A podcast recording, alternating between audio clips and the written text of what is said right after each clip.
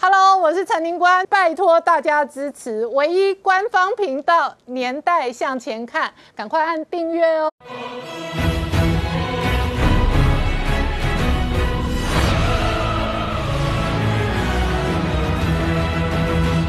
年代向前看，向前看年代。大家好，我是宁官，欢迎我们忠实观众跟粉丝朋友扫描 QR Code 订阅《年代向前看》YouTube 官方频道。我们看习近平推动共同富裕哦，在恒大的案例上已经变成共同赔钱那中国恒大的地雷风暴哦，使得港股今天全面重挫破底，那国企指数哦再到是一个新低点。同时间呢，澳门的博弈股也跟着受到整数，全面重挫，血流成河。港澳的金融市场的波动会不会引发新一轮的资本市场的金融风暴哦？是外界关心的重点。另外，同一时间，美国、英国、澳洲筹组了新的战略联盟哦。那印太军事包围网是全面的紧密。同时呢，美国国务卿布林肯哦再度公开挺台哦。美中关系全面恶化的同时哦，岸信夫跟日本哦今天仍然再度重申了捍卫台湾跟台海。不过同一时间，我们这几天的汉光演习当中哦。至少九架解放军的飞机六度前来挑衅哦，那这样的台海军事的风云呢，使得这一次的军购预算特别预算直接再拉高追加两千四百亿，打造飞弹的防卫能力。同一时间，这一次的汉光哦，这一个天雷超演哦，也引发外界的关注。而与此同时呢，全球金融市场还有另外一个焦点是半导体的产业。那昨天大摩开枪说 Q 是可能台积电、力积电可能都有砍单的效应之后，外界对于整个产业景气的前景哦，现在多空对立。那与此同时，台股哦，事实上也面对量缩的处境，而这背后会带来什么样的政治、军事、经济的变化？我们待会要好好聊聊。好，今天现场有请到六位特别来宾，第一个好朋友黄鹏霄大哥，大家好；再是李正浩，大家好；再是财经专家朱月忠，大家好；再是吴杰，大家好；再是黄创夏，大家好。正浩刚刚看到的是布林肯再度重申支持台湾、支持民主的同时哦，这几天我们汉光演习哦，至少九架解放军的飞机来乱来挑衅。可是同一时间哦，美国、英国、澳洲的战略联盟哦，这一个极力围堵抗中的局势哦，更加的紧密。没有错，新的联盟呈现了，它的联盟叫 AUKUS，A U K U S。这个联盟呢，A 当当然代表是澳洲 Australia，UK 代表英国，US 代表美国，其实很直白的翻译。可很多人都看到说，你组一个三个联盟干嘛？你不是本来就有五眼联盟吗？你变五眼联盟变成三个眼睛，差在哪里？简单来讲，五眼联盟搞的叫做情报交换，而这个三眼联盟啊，美国、英国还有澳洲做叫做。军事产业技术的交换，这完全不同的概念。为什么呢？因为这 Oculus 的这个新联盟啊，他们设定的第一个大目标什么东西呢？在十八个月内协助澳洲获得核子动力潜舰，动用美国跟英国一切军工产业的技术。所以对于他们来说，他们的设定标准是很清楚。五眼联盟搞的是情报交换，那现在呢，已经不是只有情报交换问题。知而知道了，对不对？知你你还有行动，所以这个行动是在哪里？就是这个三眼联盟啦。所以对于他们来说，接着要做的事情很明确，就是对付中国。可整件事情很有趣哦，你仔细去看拜登啊，然后 Morrison 啊等等的，他们在谈话的时候从来都没有讲到他们的敌人是谁，也没有讲到他们要对付谁。但是 CNN 怎么形容这个三眼联盟？他说美英澳的这个宣布对中新抵制策略，CNN 直接抵出指点出了，他就是对付中国。英国金融时报直接写，这是一个新的抗中堡垒。而纽约时报呢写的更露骨，他说如果这个计划实现，这个计划指的是什么？当然讲的就是说这个核子动力潜舰计划实现，澳洲的巡航范围可以扩及。南海以及台湾北部，注意哦，他讲的是台湾北部，不是台湾南部。如果谈的是台湾北部的话，指的就是宫古海峡，它的防守范围会非常非常的大。所以这个新的三眼联盟，我们接下来当然会持续去关注，看有有什么军事工业的新进展。这是第一件事，第二件事情呢？最近美台湾跟美国啊有一个东西被曝光了，就是特殊沟通管道的对话被曝光。这个特殊对话管管道啊，其实每一年都有实施，可今年呢莫名其妙，忽然呢英国金融时报哎披露了这个有这个特殊管道对话的状况，然后呢。顾立雄跟吴钊燮飞飞机回来的时候呢，竟然被台湾媒体捕捉到旁边还站了一个周美武，一件是一件事情来谈。第一件事情呢，这件事情不是台湾主动告诉大家的，因为过去每一年都有，每一年都有，每一年都有。可是呢，在英国金融时报被曝光之后呢，讲到这个特殊对话管道，其中一个议题是美国在台湾设台湾办事处，对不对？这个议题呢，人家普遍解读两件事，第一个是玩两手策略，拜登一边跟习近平通话。另外一边呢，他也在跟台湾去做特殊沟通管道的对话，然后呢，承诺台湾会在台湾设所谓台湾办事处。这第一个玩两手策略。第二件事情干嘛？粉碎所谓弃台论嘛。阿富汗撤军之后呢，很多人都说美国也会抛弃台湾。在这个时候抛抛出这个特殊管道对话的议题的时候，确实也粉碎了非常多人谈所谓弃台论的状况。重点是旁边还看到一个周美武啊，所以呢，我们大概也可以想见。谈话内容也会包含台湾的海巡署跟美国海岸巡防队的军事合作。这个合作呢，相较于军舰跟军舰的合作，相对不敏感，因为毕竟这两个单位都是警察性质，但是有军人的实力，所以整件事情可以很清楚的看到，在美国抛弃阿富汗之后呢，对于台湾或是对于整个印太，甚至是中国注意力。只会更加集中。当然了，我们每天都说要靠别人，靠别人，我们自己要有自己的实力。最近呢，我们在做所谓的汉光演习呢，其实就有非常非常多事事情值得大家来聊。第一件事情当然是共军闹台，这是每天都有发生的事情。可是汉光演习，共军来的更频繁了。可是有一张照片被露出来，这张照片呢是蔡英文总统呢在巡视汉光演习的时候，然后呢有一位空军的飞官。给蔡英文总统看了一张照片，嗯，这个照片乍看这样其实没有什么事情，可是后来呢被人家放大的时候，有几个特殊点。第一个这是轰六哦，第二件事情呢，你看哦，他拍照角度在哪里？是我们的国军的飞机在轰六的正后面哦。简单讲，我们在他的六点钟方向，随时可以随时可以轰他，随时可以把它打爆。那这件事情对中国来说是非常非常糗的事情啊，因为中中国的轰六是号称大国亮剑，是要去杀关岛的，一次可以打五六千公里的。结果呢，你来台湾的时候。被台湾的军机哦，在后面正后面拍一个，而且你没有看到旁边有僚机来阻挡。换句话说，他放了一个战术上的失误，被我们国军抓到空档，从后面打到。这张照片是有意义的，这张照片意义是告诉美国，也告诉中国，我们其实是有自己防卫自己的能力的。而蔡英文总统随便看这张照片也是有意义的，这是某种程度也有新战的成分在嘛？再加上呢，我们今天在做所谓的加东战备跑道的迫降。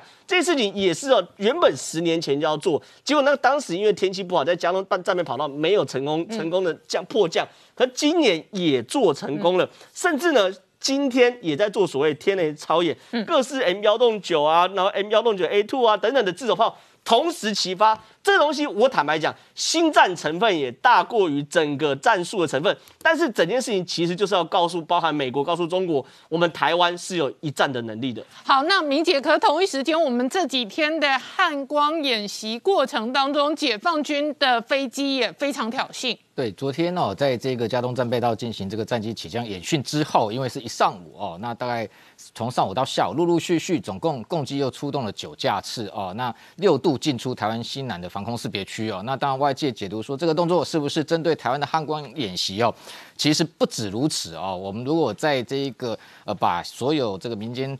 非常追踪网站相关的讯息，再把它中整一下，会发现昨天的台海西南空域非常的热闹，因为不是只有台湾战机在这一个屏东进行起降攻击，那进来骚扰，其实美国军机在这里也有非常非常多架次的一个出现啊，特别是中间哦，这个昨天解放军出动的这个九架次里面有一架运八的这一个电侦机哦，飞到台湾西南，离这个恒春半岛相当接近的一个距离啊，那这时候其实。附近有一架不是台湾的军机，是美军的 EP 三一的电侦机哦，双方是相向而行哦，这几乎在这里是在做针锋相对的动作哦。那还有另外一架。这一个呃，这个 P 八 A 的反潜机也在附近，还有同时有一架 C 五的这个运输机，有大型的运输机，那由南而往北穿越巴士海峡，同时还有一架 KC 一三五 R 的加油机哦，它飞到呃后来后面路线有人认为它进入台湾的领空，但是事实上应该是没有，但是朝恒春半岛的这个方向飞行哦，你就可以看到说台湾在进行汉光演习，解放军不断的来骚扰，背后当然还有重要就是它也在针对美机哦，特别是昨天出动了一架这个呃运。八的电侦机、运八的反潜机，还有空警五百的预警之机之外，另外六架就是歼十六的一个歼击机哦。那出动歼十歼十六的一个意涵，近期我们观察解放军这样大兵力哦，相对来讲这次没有超过十架次，超过十架次基本上就是美军航母战斗群接近台湾哦。那没有超过十架次，还出动歼十六的一个味道。基本上它就是用于对内宣传，说我们开始在驱离美机，因为近期好几次歼十六出来。解放军都号称啊，他有在这个对这个敌机美机有进行驱离的动作，所以这个同时也一样，在双方不止在这个空中啊军事较劲哦，心理上也在相互的一个呃这个斗争哦。那等于说台湾的汉光演习，我们看到美军的军机其实有近期不断的同样的频繁的出现在台海周边，当然一个部分当然也是协助防台湾啊自我防卫，另外一个也在掌控巴士海峡这个空域哦，因为这一个地方等于说美军不会拱手让给解放军。其实台海不要说在台海这个台湾海峡的这个海空域，已经在台海周边，像南面的巴士海峡，双方已经开始在进行一场新的这个军事斗争哦。那回到台湾的部分，还有包含像美国的军机，昨天其实今天应该是最新的哦，有一架 R C 一三五 W，就干脆直接飞到广东的汕头外海哦，直接对它做抵近侦察。先前我们看到前几次距离都已经有二十海里的这一个。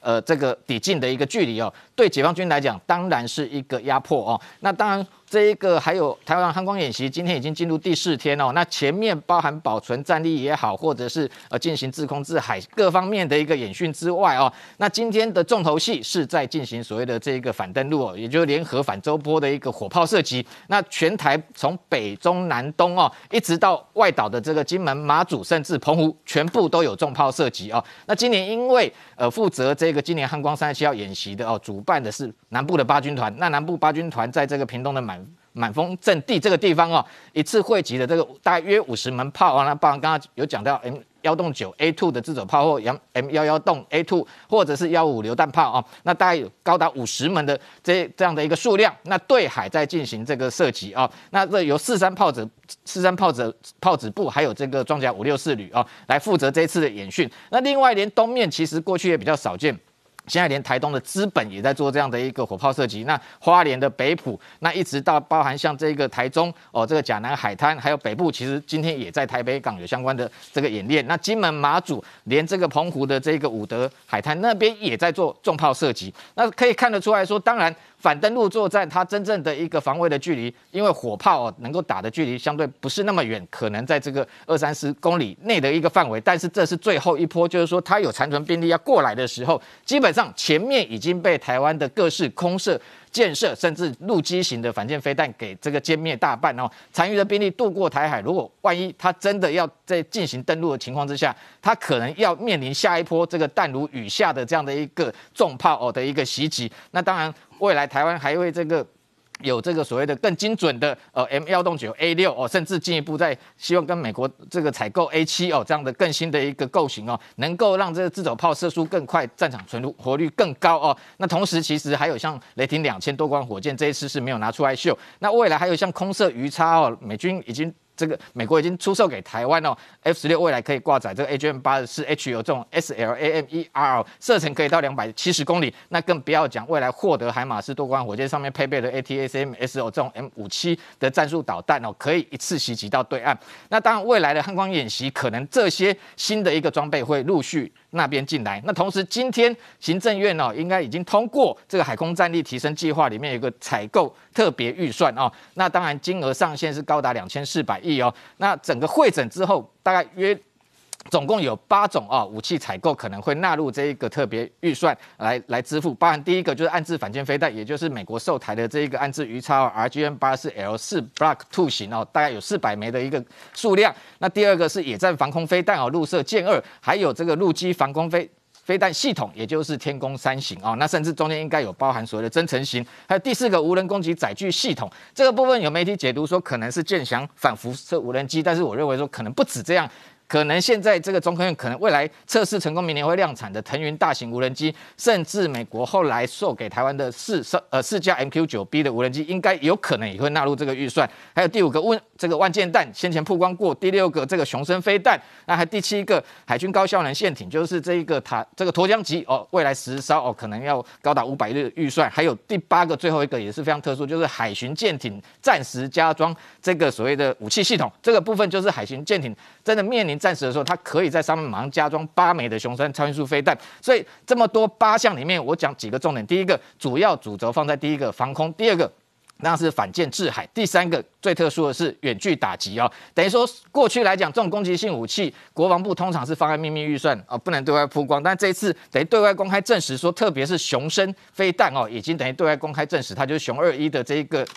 公路的巡弋飞弹，那过去射程六百公里，未来有可能这个延伸到一千两百公里的射程哦。那为什么这个预算现在可以公开？我认为背后有非常大的政治意涵。也就是说，过去中科院的确是透过第三国秘密在获得这些零组件，我们自己秘密在打造研发成功，所以号称台版的战斧巡弋飞弹。美国过去曾经出面关切多过哦，那是因为国际有 MTCR 的这个条约三百公里射程的限制。不过看得出来，现在美台已经有共识，因为中国的威胁越来越大，所以美国已经。同意让台湾开始自己可以生产这样的飞弹，甚至进一步提供台湾技术或关键零组件，譬如说上面用于惯性导航 IRS 这种所谓的精密镭射陀螺仪，过去我们只能秘密从第三国获得，现在美国可能可以直接提供给你，所以这个部分就可以看得出来，美国确实也在台湾飞弹研发上面应该是有有这个出手相助哦。那当然最后建军备战哦，其实台湾绝对不是求战哦，而是为了避免台海爆发战争哦，那要让中国。能够清楚了解，如果今天他动用武力攻击台湾的话，绝对会失败哦，这才是我们真正建军备战的目的。好，我们稍后回来。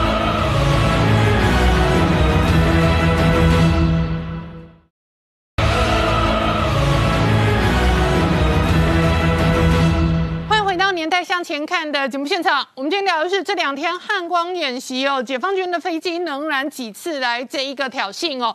那台海之间的局势已经变成一个复杂的国际议题哦。一方面是美中角力的战场，另外一方面，日本这一次捍卫台海的决心也非常强烈。其实日本捍卫台海已经不是只是说台湾有事就是日本有事的这种态度。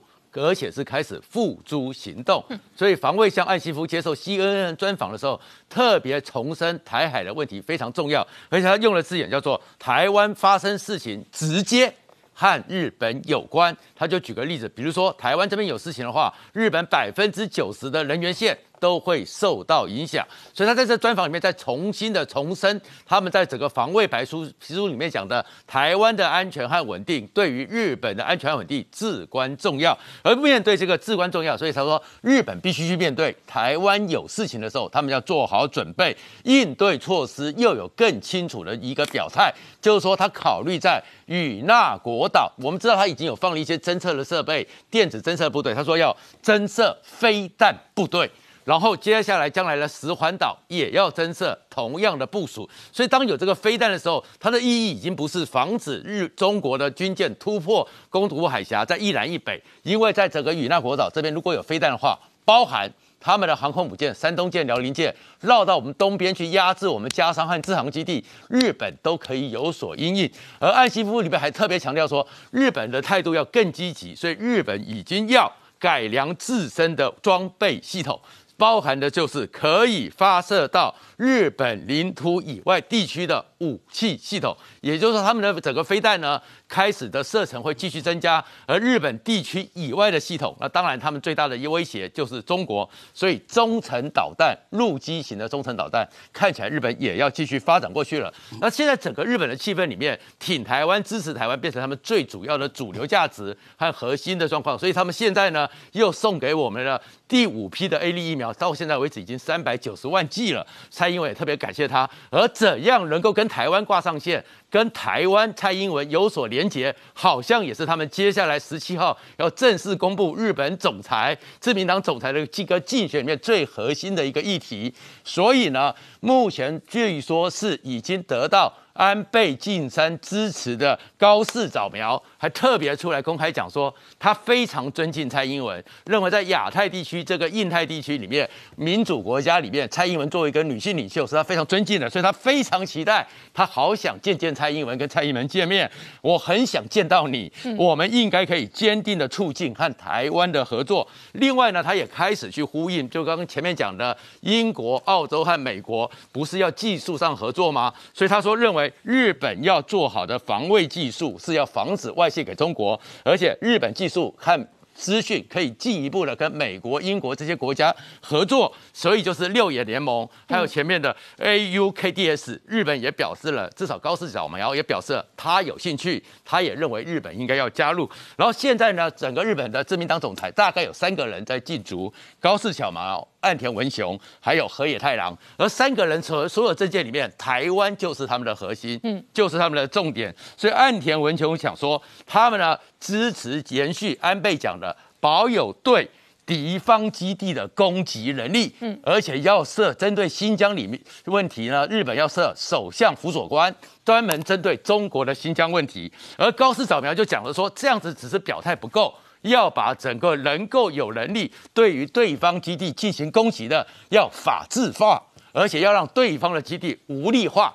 我攻击之后，我是摧毁，而不是威吓你而已。然后呢，要无力化，而且另外一个在经济安全上。跟台湾、跟美国要做更密切的合作。河野太郎也讲说，美日同盟的威吓能力要建立在在整个亚洲串在一起同盟的一个关系。而在此时的时候呢，日本现在一个比较重要的一个思想家，然后在这特别是在这个。朝日这个期刊里面，开宗明义就讲说，现在哦，日本不需要媒体舆论了，不需要浪费太多篇幅去讨论日本的自民党总裁。最重要的问题是台湾，所以他认为现在日本的媒体不要浪费资源讨论那个自民党总裁的选举，更多的篇幅，就像美国他也发现到，更多的篇幅在讨论是台湾的安全、台湾的重要性，这才是现在美日最需要面对的核心议题。好，那这个彭笑大哥刚刚讲到，事实上日本的媒体跟日本的自民党总裁选举过程当中，台海的安全、中国的议题是核心的议题。那事实上，今天包含《华尔街日报》跟《纽约时报》哦，也都有协助台湾捍卫安全的相关议题。同一时间哦，这一次我们追加的两千四百亿特别预算，主要的核心也是打造台湾的飞弹跟防御能力。是的，这个。现在啊，可以说，呃，全世全世界主要的民主国家都在报复性的消费台湾，嗯，啊，就像那个我们疫情的这个过后的报复性消费一样。为什么？过去他们现在发现说，过去他们的中国梦做错了啊，现在回过头来想说，台湾真太重要了。其中特别是我们邻近的这个呃日本啊，因为。台湾的重要性，坦白讲，在二次世界大战的时候，日本啊，那个时候台台湾是属于日本的这个领土啊，所以说日本非常非常清楚，大家都要来帮我们。换言之，就说这是我们一个机会，如何的这个好好的厚植我们的国防力量。那么，所以连续这几年来，我们的这个国防预算都屡创新高。譬如像说。二零二一年，我们的国防预算是三千六百六十八亿啊。那么，今年提出来的二零二二年的国防预算三千七百二十六亿啊，都是这个一再创新啊。这也表示什么？蔡英文作为一个女帅，她的这种啊防卫台湾的决心非常非常坚定啊啊！真的巾帼不让须眉，让大家都刮目相看。那那么除了这以外还不够。要还要增加两千四百亿，哎，大家看了啊，这是不是很严重啊？啊，增加这么多，但是我跟各位讲，大家放心啊，为什么？我们一到八月啊，我们的税收增加多少？三千六百七十九亿。嗯，换言之，就是说，我们只要拿出我们增一到八月增加的税收的三分之二，就足以支付这两千四百亿的增加的国防预算。嗯，何乐而不为啊？我们赚这么多钱来干什么？难道说让共产党来啊跟我们均富吗？啊，现在很多台商啊就面临这个问题了，对不对？共产党提出均富以后啊，他们都踹了蛋了，啊，要怎么均富啊？所以我们当然要用我们赚的钱更进一步的巩固我们自己的力量，这也是保障我们生命财产安全。所以说，两千四百亿做什么？刚才林官讲的很对啊，主要重点就在发展我们的这个制海防空的飞弹这个系统。嗯，为什么制海防空非常重要？因为从一九四九年的金门保卫战，我们就知道说，金门保卫战的胜利就足就建筑在什么？我们对于中共的登陆船团的摧毁，它的登陆船团还有海上的兵力投射的力量被我们削弱以后，后继无力，上岸的只能等死啊！你看到没有？这几天我们在南部的一系列的这个。呃，我们我们的炮，呃，这火炮的试射，因为我过去啊，曾在一五五的榴弹炮，嗯，担担任过营副导长，我知道一五的那个火力有多大。哎，说实在，我看了以后，我一个感想就是说，哎，解放军登陆的这些解放军啊，投降的机会都没有啊，啊，几十门大炮 哗啦一下轰来。真的投降机会都没有啊！然后就不见了。你中共连登陆机会都没有，哦，部分登陆上来的连投降机会都没有，就这么简单。那我们要不要支持这两千四百亿？你看看我们一大八月的税收增加，嗯，哎，修花台积了，对不对？所以这个也是验证了什么？第一个啊，验证了说我们立法院到底有没有料赔啊？嗯，啊，我们立法院的这些立法委员们。你是不是真的有心要捍卫台湾？真的有心要捍卫我们台湾人民的生命财产？嗯，两千四百亿，这个比起我们一到八月增加的税收，真的为数不多。所以说，我们坚决的呼吁大家要为我们的台湾的安全，一定要全力来支持。同时，对那些说三道四的啊阿萨布鲁的，说实在，我们要。睁大眼睛来看，这就是一面照妖镜，看出说立法院里面哪些是真的爱台湾的人，哪些是真的啊爱中国的人。好，我们稍后回来。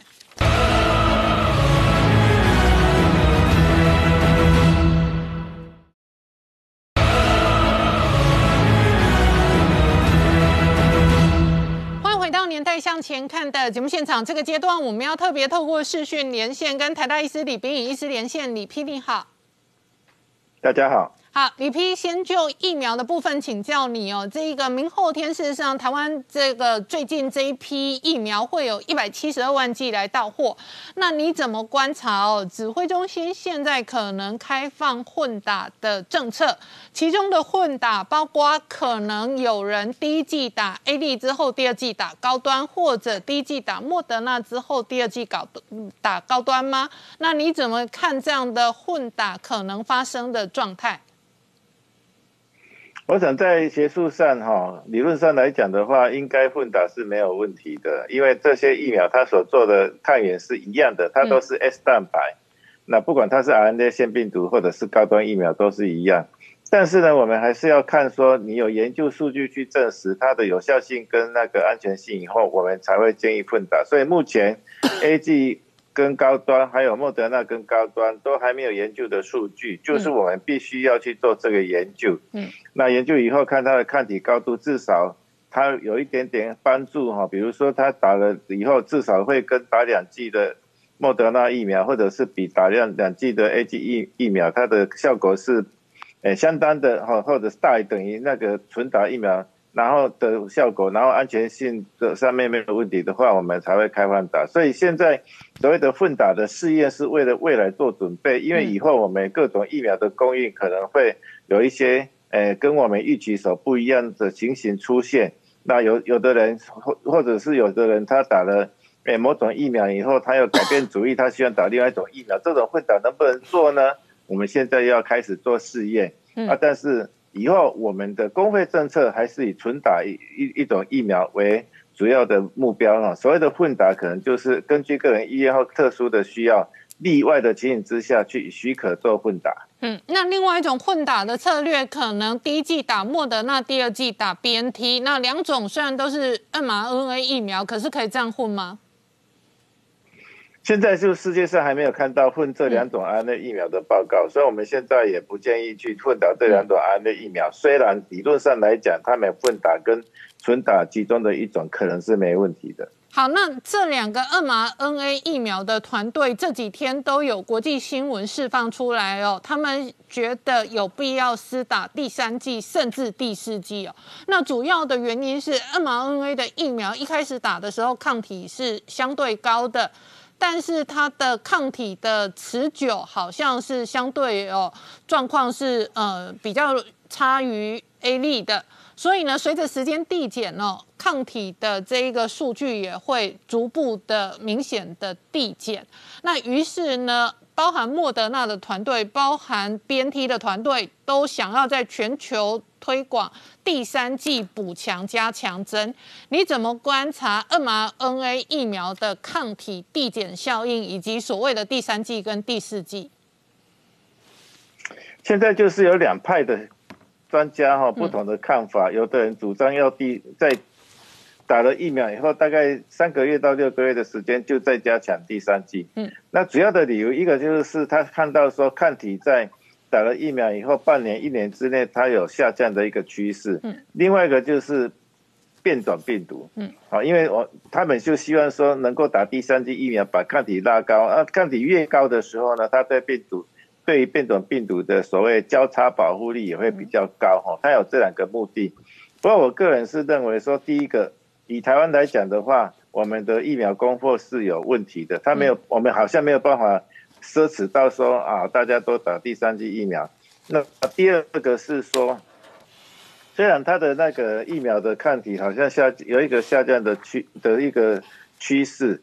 那可是我们知道说哈，疫苗开刚开始打了以后，我们的抗体就会达到高峰，嗯，然后在前面的一两年，它下降速度会比较快，嗯，但是后来呢，通常它下降会速度会越来越慢，越来越慢，就是有点像弧线这样子，它不会是直线下降，啊，那弧线越来越慢的话，它至少可以普通的非黄性疫苗，它可以至少可以维持大概十年以上的保护效果，嗯，新冠病毒可能也是这样子，所以下降的速度哈。用现在大概只有半年一年的观察来预测，说它以后很快就是需要再加强补打疫苗，这个是还需还不一定的哦，还要去看的啊。至于哎变种病毒的问题哈，我我觉得说在国外它发生很多打疫苗的人感染到变种病毒，其实不只是疫苗失效而已，它还有包括说他们解除了口罩令，包括美国、英国跟以色列，它在开始。那个疫苗接种率达到百分之五六十以上以后，他就解除口罩令了。而在同时呢，德尔塔病毒也入侵了，所以他们都认为说是因为德尔塔病毒入侵，所以穿透性感染增加。但是其实口罩的令的解除应该也是一个蛮重要的因素。所以以台湾目前的现况来讲，我们是没有去考虑说今年去打第三剂疫苗的一个。政策，但是明年呢，我们可能会考虑说用次世代的疫苗，也就是说用变异株的病毒去做的疫苗来打第三剂啊，所以它我们的第三剂可能就不是在落在今年，而是在明年。好，那李批另外针对疫苗的不良反应、特殊反应，请教你。首先，第一个是 A D 疫苗哦，那新增了一个特殊的反应案例，这个叫做格林巴利症候群。这样的案例，事实上台湾哦，至少指挥中心的资料说呢，已经也超过十名以上出现这一个格林巴利症候群。可不可以就这一个特殊的呃疾病状态哦，跟大家说明这？这是一个什么样的不良反应的症状？格林巴利症候群，它英文叫做 Guillain-Barré syndrome，我们通常简称 GBS。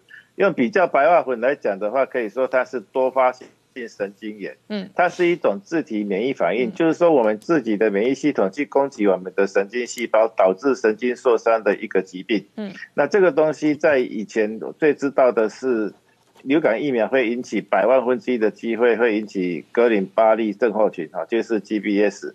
但是呢，哎，其实流感本身它引起那个 GBS 的高于流感疫苗，嗯，所以当我们大规模接种流感疫苗以后，我们人口的 GBS 发生率是下降，而不是上升，啊，因为它预防流感的感染，啊，流感的感染所所带的那个危险性比那个疫苗还来得高。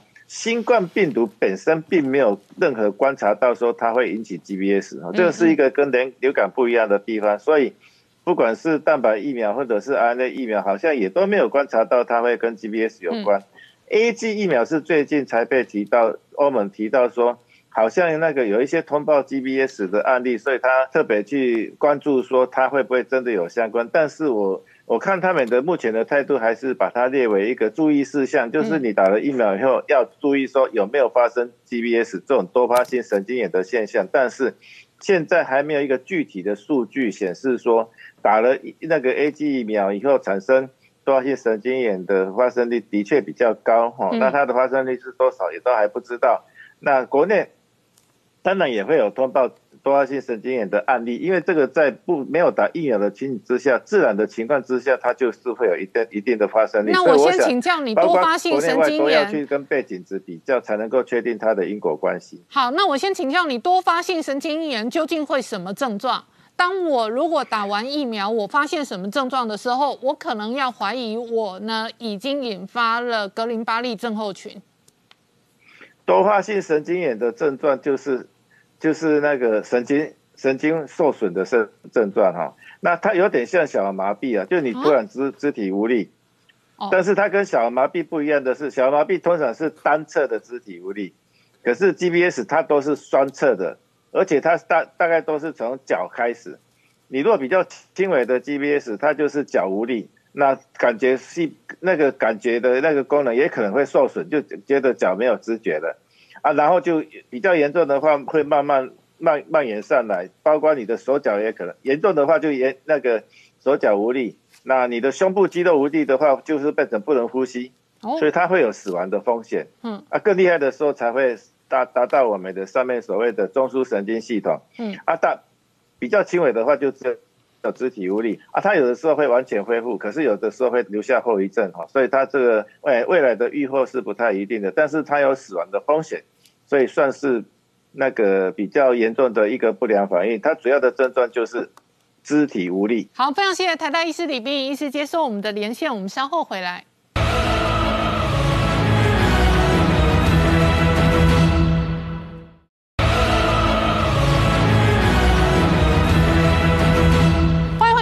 向前看的节目现场，我们今天聊的是哦，台股这几天多空杂陈哦。首先第一个是大摩开枪，对于电子产业的景气哦，看法相对保留。那其中包含晶圆代工，他们都认为会砍单哦。那另外一方面呢，中秋连假即将在即哦，所以量缩非常明显。对我们看到今天台股啊，因为台积电以及其他一共十三档股票都在今天除夕的关系，所以今天开盘大盘其实应该已经因为这个除夕已经跌了二十几点就开错，但是呢，因为昨天美股其实四大指数都是上涨的，所以今天台股其实最后还是开高哦，哈。不过呢，开高之后就持续走低，结果今天收盘成交量哇，创下今年以来新低，只有两千三百八十五亿。那跌指数呢是跌七十五点，并不算多，因为我们刚刚说，因为有除息的关系，已经要被跌到二十几点嘛。那再加上今天台积电的除息其实不是很漂亮，因为主要还是因为今天凌晨收盘的台积电的 ADR 呢，今天早上已经先跌了一点二趴多，好，所以呢今天也影响今天台积电的除息的表现。好，那另外一个很大关键是今天外资呢卖超了四十九亿多，那不止这样子，在期货的部分又加空了将。将近三千口，所以让今天台股真的是遇震乏力哦。好，我们看到今天最主要的还是大家看到台积电这一次的除息跟之前不一样，是过去呢每一季都是二点五元的配息，但是这一次是二点七五元，是比以前高了。好，所以大家非常关注说，哎，到底能不能填息呢？所以今天台积电呢，它的除息参考价是六百零四元，盘中成绩一度来到六百零七，哎，六百零七其实就代表填息完成哦。可是呢，哎，一下子。就下来了，最后收盘还是收跌了四块钱，收在六百块，甚至一度有跌破六百块，来到五百九十九。所以也就是说，今天台积电并没有完成填息，但是大家不用担心哦。以台积电过去两年改成季配息之后呢，最晚十五天都会完成填息。所以啊，今天暂时因为市场大盘不太好，所以。表现相对弱一点。好，那今天的联电的部分呢？哈，其实今天也是不太好啊，哈，也是下跌了零点九一趴。好，那我们再看到还有红海的部分，哈，在今天红海今天也不太好哈。那其他还有一个大家注意到的就是。今天这个因为瓶盖股的关系哦，哈，最近表现也是相对比较弱。大家知道昨天 iPhone 推 iPhone 十三嘛，可是市场的反应不是很好，所以从昨天到今天的瓶盖股都不好。那其中大力光最惨，今天大力光又跌了六十块钱哦，这个是破底了，对，创二零一六年以来的新低，嗯，哦，也就是五年来新低哦，收盘只剩下两千四百六十元。另外也是属于瓶盖股的普瑞 KY 也是连跌了两天。今天也大跌了二十五块钱哦，收跌一点三六趴。好，那另外呢，我们看到，哎，这时代杂志每年都会发表百大人物，哎，今年有一个跟台湾非常有关系的，也就是这个 NVIDIA 的执行长，也是创办人黄仁勋获选为百大人物。那他获选的理由呢？哈，那当然大家知道他在科技业的贡献，不用多说，大家都很清楚。哦，他特别提到，二零零三年他那时候研发出 GPU，哈，也就是图形处理器。已经是划时代的商品。这一次呢，能够入选是因为 AI 晶片的关系。那 AI 晶片在科技上的贡献，我们就不用多说。这一次《时代》杂志特别提到说。这一次的新冠疫情，要不是有 AI 芯片，大家疫苗不会研发这么快。尤其大家所知道的莫德纳，它只十一个月的时间就把疫苗给做出来，这是有史以来新药疫苗最快的速度。那莫德纳其实就是借重 AI 的技术哦。好，那再看到呢，第二季全世界的十大 IC 设计公司的排名，好，我们可以看到，呃，高通辉第一名，辉达第二。好，那台湾的公司有三家入选哦，包含的第四。四名的联发科，第六名的联友，跟第九名的瑞昱半导体。特别注意到的是，这次前十大的 IC 设计公司。年成长率高达六十趴，哇！那其中我们的联发科跟联咏都有将近一百趴的成长率啊。那瑞是稍微差一点，但是也有四十四趴的成长率哦。好，非常非常的亮眼。好，那我们再看到刚刚提到的，哇，这个大家都在看坏这个半导体产业，可是呢，哎，我们台湾又这个证交所又。编了一个新的指数哦，是其实是在看好半导体产业的哈。那这次这个新的指数跟过去不一样，是以前我们看到的指数大概都是上市归上市，上柜归上柜。嗯，但是这一次编的是台湾全市场的半导体精选三十指数，也就是说把上市跟上柜最最好的三十家公司放进来在这个指数里面了，而且这个指数告诉你说。我们去跟大盘做比较，过去五年不管是累积报酬率或是殖利率，其实都比大盘表现来得更好。好，那这个指数里面呢，主要的前十大成分股，不用说，大家大家都猜得到。好，就从台积电、联发科、联电、日月光、瑞昱、细粒、KY、环球金、联永、世界先进跟普瑞 KY。好，所以大家都可以参考一下。来，再看到我们刚才一再提到的这个半导体的市场哦，哈，这个半导体设备的支出越来越多，哈，预估明年会再成长八趴，以这个金额来说，有可能会破千亿美金之多。更重要的是，这一次的这个如果预估明年的成长是真的的话呢，这将是有史以来第一次。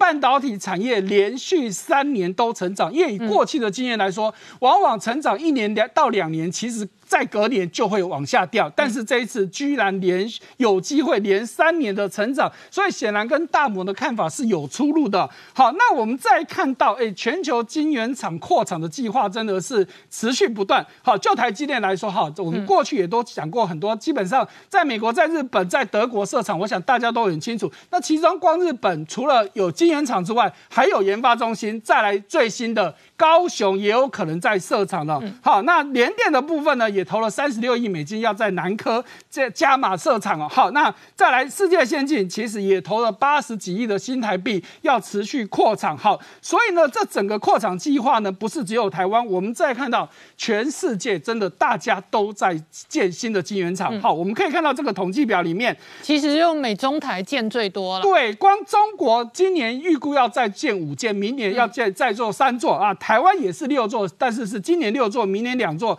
那美国是今年四座，明年两座，所以总 total 告诉你，全世界今年到明年还有有二十九座要建。问题是不是只有这样子？有可能还有八座要在计划中。譬如说像台积电的的高雄厂，就不在原本的这二十九座当中。所以呢，现在有人真的在紧张，其实就跟大母一样的看法，大家都拼命的建厂，那迟早会生产过剩。问题是到底会是什么时候，就没有人知道了。好，因为我们再看到好德国的问题哦。德国呢，大家已经知道，大家都知道它缺晶片很惨了。结果现在德国的德勒斯登居然还出现大停电，哇！这一停电不得了了。我们知道在。欧洲也是很多，像英菲林就德国的，哎，这晶片厂基本上也都受到影响哦，哈，所以只能说这个晶片的缺货真的是雪上加霜哦。嗯，再看到手机市场，大家都知道，华为因为被美国制裁之后呢，退出了手机的市场。可是呢，华为退出后，谁抢到了这个华为的这个量能呢？哎。我们看到媒体的这个统计哦，如果在二零二零年的时候，我们看到当时市场第一名是三星，第二名是苹果，第三名是华为。好，到二零二一年的时候，你会看，你发现什么事情？谁上去了？居然是小米哦。对，好，小米变成全世界第二大的这个苹果手机啊手机品牌。嗯。可是你对应看到，我们要注意到，三星虽然还是第一大，可是。华为退出之后，三星没有占到便宜，三星的市占率反而是有略微的下滑。好，那苹果的部分其实也没有得到好处，它的全球市占率也略略微下滑。好，显然的就是被中国的厂商给赚到了。所以，我们再进一步看到中国市场的排名也是一样。华为退出之后，我们看到今年第二季。就中国市场来说，第一名是 vivo，第二名是 oppo，第三名是小米，苹果是占到第四名，但是华为以及它的这个分割出来的荣耀还是在第五跟第六名哦。好。那我们刚刚讲到苹果在昨天新机发表哈，大家在想说，哎，这次苹果的新机到底有什么亮点呢？哈，但是目前看到的媒体普遍对于 iPhone 十三是真的是蛮失望的。嗯，好，不过呢，说失望归失望，但是还有一个很大的亮点，什么亮点呢？告诉你这一次加加量不加价。好，我们具体的来说。iPhone 十二最顶级的这个 Pro Max 五一二 G 在去年的价格是四万七千四，嗯，这一次 iPhone 十三一样是五一二 G 的，居然变四，呃，抱歉，去年是四万八千四，今年便宜了一千块钱哦，哎，规格变更好了，反而便宜一千块钱，好，那。这一次呢，新加的这一 TB 的这个记忆体容量的是五万四千四，比原本大家市场预估的可能要破六万，还是便宜很多。如果对照对照比较三星，好，三星呢现在它这一支最第三版的折叠机入门价就要五万六千八百八十八，如果是顶级的是五万九千八百八十八。另外，它还出了一个跟 Tom Brown 非常有名的设计师的联名版，甚至喊价九万九千八百八十八。好，我不晓得谁买得下。下去，最后我们看到航运股，哇，这个美国的塞港越来越严重。洛杉矶港呢？哈，又塞港破纪录。之前的记录，光是一个洛杉矶港，现在港外有六十艘船在排队哦。对，前记录所以存货都在这里哦。所以电子业有没有 overbooking 哦？是，外界也是蛮怀疑的。而且哦，还有二十艘快要到了哦。如果没有到，没有处理好，结果再二十艘加进去会挤到爆。而且塞港不是只有他在塞，连卡车到港口要六天才能卸货，拉了货之后呢？还要八点五天才可以运到仓库，就算你要用火车，也要十一点七天，你就知道这个问题有多严重。好，我们稍后回来。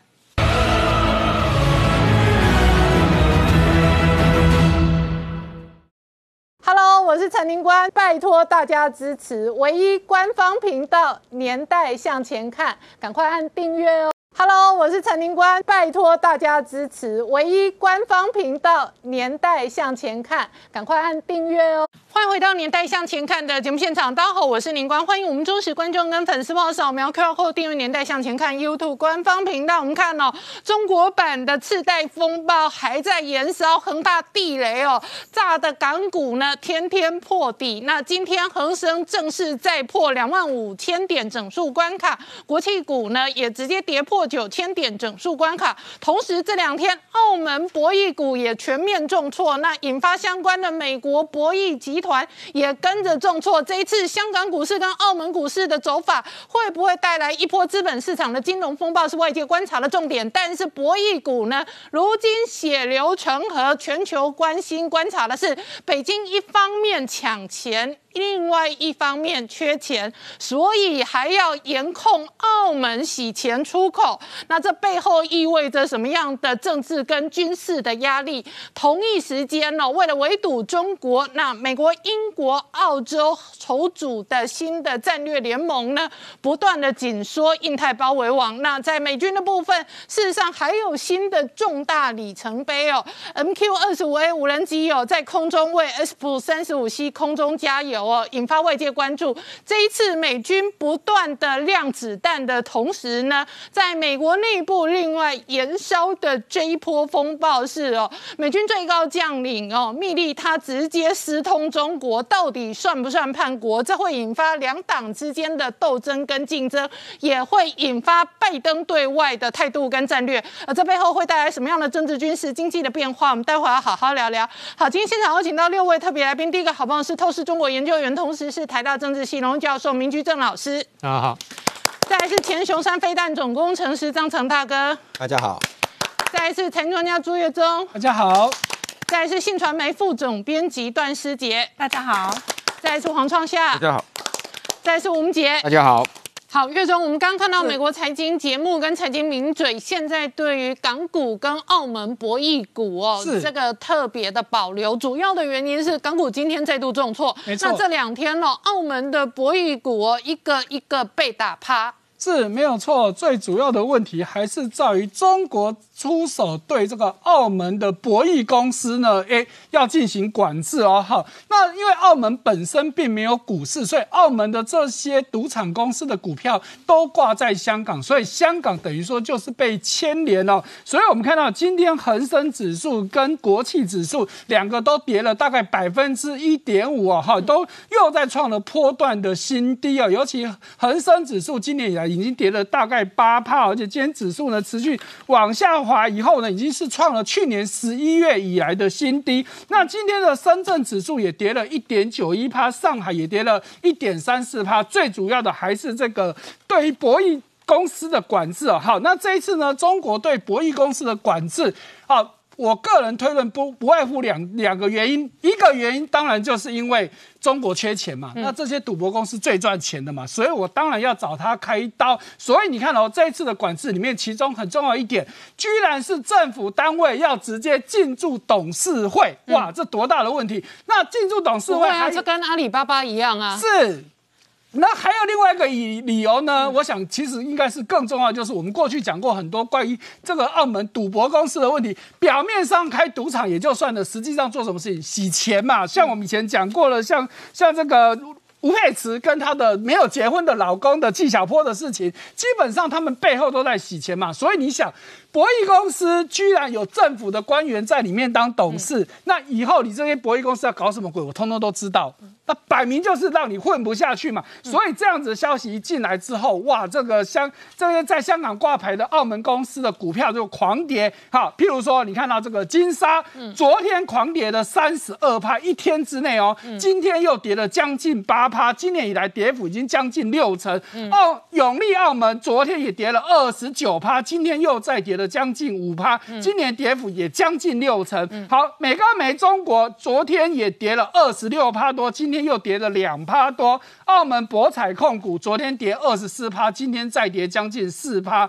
银河娱乐昨天跌二十趴，今天是稍微收敛，只跌了零点一三趴。那新豪国际昨天跌二十趴，今天又跌了快要一趴。好，所以这月中这一波的跌法很像前一波好未来新东方那一种崩跌的没错，跟真的就跟之前的那些教育股是一模一样的问题。好，那还有一个很重大，因为它这一次的整个管制高达有九件事情之多，我们就不要一个一个讲。好，除了我们刚刚所说的这个董事会进驻之外呢，还有一个就是明年这些赌场的牌照就即将要到期。那原本呢，其实澳门只发了三张的赌牌，可是呢，因为借由所谓的类似借牌的动作，可以让他再多发三张，所以一共有六张六张赌牌。可是现在中国要对这个部分进行管制了，也就是我们刚刚说的这个借牌的部分，可能要收回来。换句话说，原本有三家就是银河娱乐、永利跟。澳澳门博弈公司这三家的牌是没有问题的，可是另外三家就是我们刚刚说的这个美高美的等等的这三三家是利用借牌方式再多开的，那这三家可能明年就消失喽。好、这就是对澳门赌场是一个非常大的问题。那另外一方面呢，诶，中国政府也想当好人说。以前澳门公这些赌场公司赚的钱是可以分给澳门的民众的，但是上限是十趴，这一次说要把它提高，嗯，哇，借机又去收买澳门的民众嘛，所以这整个问题真的是一环扣一环哦。好，摆明中国政府这一波的这个肃杀行动没完没了。那当然，大家还要再注意到就是地产公司，那焦点绝对就是恒大，好，因为恒大又被标普再次下调它的信用平等。而且这一次是一口气连降三级，现在它的性平只剩两个 C，大家可能对两个 C 没概念，在下面只剩最差一级叫只剩一个 C，嗯，再下去就是违约了，也就是说它现在是倒数第二差的性平了，所以这件问题非常非常大，关键当然在于恒大的黑洞越来越越夸张了，所以现在传言说中国政府已经。就派驻工作小组要去搞清楚你这个恒大到底有多大的问题。可是现在又发现一件事情哦，中央的态度跟地方的态度是不一样的。哈，地方就指的是广东政府，广东政府就我们刚刚说的，他准备要派会计师会计师、律师进去。搞清楚你到底是怎么回事，甚至打算要成立一个债权人会。可是呢，中央的监管机构他是不赞成这么做的，他觉得说应该要给恒大时间，让他去做这些债务的协商，甚至希望这些债权人能够延后这个讨钱的事情。那包含了刚刚说的成立债权人协会，中央也是不同意的。为什么呢？因为一旦成立债权人协会，表示接下来这些银行什么都不能随便跟他催讨。那也不能去扣押的资产，因为通通都要债权人协会同意才可以。所以呢，现在到底恒大接下来的问题会是怎么样？我想这都是大家的关键。那不只是恒大的问题，因为恒大是龙头嘛，所以现在整个地产业通通都不好。地产业不好会拖累谁呢？当然就是跟盖房子有关。盖房子是不是需要钢铁？是不是需要铜？是不是需要铝？所以中国现在很多投资这些金属的人也倒大霉了。我们就以跟钢铁最有关的铁矿砂价格好来说好了。铁矿砂价格在五月份的时候创下历史新高，一吨大概是两百三十三块美金。金马村多少一百十三哦，腰斩跌了百分之五十二左右。铜也是一样，五月份也是高点，一吨一万零七百多，最低现在剩八千多，也跌了大概两成。所以这些之前看好这些原物料的投资人，现在都很惨哦。好，那所以我们看到标这个最目标的恒大股价。过去一年已经跌了八十六趴，今天又再跌了六趴多。恒大汽车已经跌了九十四趴，居然今天还可以再跌十一趴，已经几乎要归零了。好，恒大物业少一点。过去一今年一过去一年跌了七十七趴，今天又再跌了三点五趴，哈，所以加起来也有八成的跌幅，哈，那不只是恒大有问题，潘石屹的 SOHO 中国也当然有问题。SOHO 中国，哈，因为我们之前也讲过，因为之前要卖给黑石，现在被中国挡下来了，所以星期一 SOHO 中国的股价也是一天暴跌三十四趴多，而且天天跌，今天又跌了六趴多。可是潘石屹人到哪里去了？哎，很有趣哦，大家看到这张照片很奇怪。为什么前面还有一个笔数的这个这个框框在那里？原来是因为潘这个潘石屹跟他老婆早就跑到美国，而且是在美网美国网球那个网球公开赛在那边看球赛，而央视转播的时候被人家认出来，居然是他们夫妻两个人在那里看球赛，所以网友说啊，根本就被他跑了嘛。所以现在 SOHO 中国的市值已经直直落，落到只剩下一百亿港币左右。问题是。潘石屹在中国欠了四百亿的钱，那显然就是早就绕跑去了嘛。哈，那不只是这样子哦，刚刚说的都是不好的，连很夯的电动车现在都出问题了。哎，居然中国的工信部部长肖亚庆居然直接点名说，电动车厂太多了。虽然他没有明说要做什么样事情，可是其实早在之前。属于中国的官媒的《证券时报》其实也已经点名谁？点名比亚迪，说你过热的。因为确实我查过，中国大概光电动车有五百家，如果把相关周边的公司加进去，大概有十万家。问题是真的造得出车子来的，大概只有一百多家，很多根本就是摆明来骗钱的。好，那最直接的，我们跟台湾有关系的就是拜腾这家公司，因为我们知道之前红海要跟他合作嘛，那。但是拜登已经宣布破产了，所以呢，现在日本的日经新闻传出来说。红海应该要跟，应该已经跟拜登的合作关系已经暂停了哈。那虽然现在双方都没有承认了，但是很多人举举证立例哦，说因为红海发现了这个拜登不止这个有问题哦，不止财务有问题，还有一个更重要的是他的股东组成太复杂了。哎，这句话就很有写很有玄机哦。什么叫股东结构很复杂？所以种种问题让红海决定要脱手这个拜腾。好，创下。这一次哦，北京方面哦是一波接着一波的整数。那这两天整数到澳门跟博弈业之后，立刻又整数到港台知名大明星。这知名大明星就是吴佩慈老公的那个纪晓波，他是博洋太平洋这样一个博弈里面非常重要的股东。当现在整个澳门的博弈股被血流成河的时候，大家就想说，那纪晓波恐怕雪上加霜。那其实纪晓波呢最风光的时候，在这二零一四、二零一五。五年，他呢竟然透过太子党的协助，到了美国塞班岛，拿到了赌场的那个执照。而这个执照里面不断的扩大之后呢，后面呢，他这个公司里面呢，还拉了美国的前联邦退休的法官当他的独立董事，拉了前纽约州长，拉了前那个宾州州长，甚至是前 FBI 的局长，都当他的顾问。非常的风光，在美中之间的富豪之中非常的红，所以当时他的一个度假村扩大的时候，他那个赌场里面光 VIP 就拿到了十六张，这样十六间，所以刚刚那个 VIP 听说一个月就有二十亿美元的投注量，所以他整个是捞翻了。可是呢，这几年呢就开始越来越凄惨了，凄惨到什么程度？因为疫情的关系，所以他每年要给塞班岛那边一年四点二亿的租金，说付不出来了。因为没有办法就营运了，再过来呢，他整个欠债呢已经是说亏损到一百零一亿，所以他在香港那边他们住的那个全海景两层半的豪宅，价值十四亿，说被抵消了。然后今年五月二十六号的时候，又在几年前呢。被那些工人有七个工人控告他们打黑工，利用旅游的状况骗了一些人进去，然后打黑工剥夺他们的权益，被判决要赔两百九十五万八千美金给这七个人，所以一路这样垮下去。可是他现在更惨的是什么？美国还有习近平都针对是不是洗钱，是不是洗黑钱，对他进行调查。嗯，美国就是因为 FBI 查洗钱，然后习近平也查洗钱，那。等于是美中双面夹杀这一些澳门赌博大亨。是的，其实美国是因为就刚刚讲那七个工人呢，告他洗打黑工，告他剥夺权利之后，美国在二零一六年开始派了财政部派了人进去查他那个整个在塞班岛的赌场，最后做了一个结论：你的营运状况跟你公报的财报是不符合的。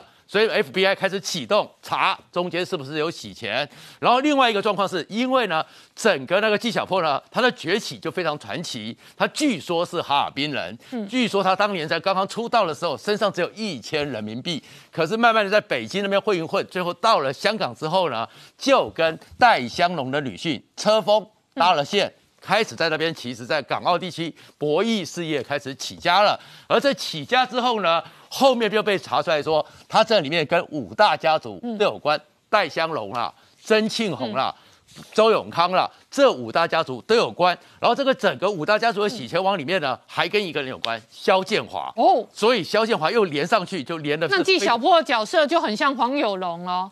就说后面事实上是中国的大派系大家族，可是前台呢，它表面上呢可能是几个事业的白手套或者代理人。是的，那肖建华的里面的那个整个车风的公司里面，他的三大股东有一个就是肖建华，嗯，有一个就是李明，另外一个叫做葛根塔纳。嗯，那这三个人是什么关系呢？首先呢，李明这个人呢，他有车很神秘的是在调查央视副台长，嗯，然后呢，公安副部长。李宗盛的时候呢，突然之间神秘的死亡。那神秘死亡的问题是，他跟李宗盛呢，曾经呢是央视时代的好朋友，然后他的事业也跟那个有关。然后神秘死亡，而李宗盛又是谁呢？他是曾伟，就是曾庆红的儿子和他老婆结婚的介绍人。哦，所以你看这关系又连上来了。那连上来之后呢，那肖建华他太太出自于蒙古。而蒙古地区，他的手帕交就是刚刚讲的葛根塔纳，而葛根塔纳又是谁呢？就是中国突然失踪的军中民歌情人，跟周永宽、薄熙来非常有关系的谭灿。嗯，谭灿在周永康和薄熙来出事之后，突然神秘消失，而他就是汤唱主要的作词人。所以这一串起来之后，你会发现是又是曾庆红，又是贾庆林，又是肖建华，又是肖建华，所以所以赵就是这个。薇跟这个呃吴佩慈就可以串到一个共同的交集里了。对，各种交集，而且他为什么讲他非常危险呢？在二零一七年四月的时候，习近平就已经点名了。嗯，习近平认定二零一五年的股灾叫做经济政变，他后面讲说这是国安问题，特别提了三个洗钱管道要查。第一个是到海外投资，第二个是地下钱庄，第三个是利用海外的赌场进行洗钱。那哪个事业最大？就是赛百岛这个，所以他也被习近平给盯上了。好，我们稍后回来。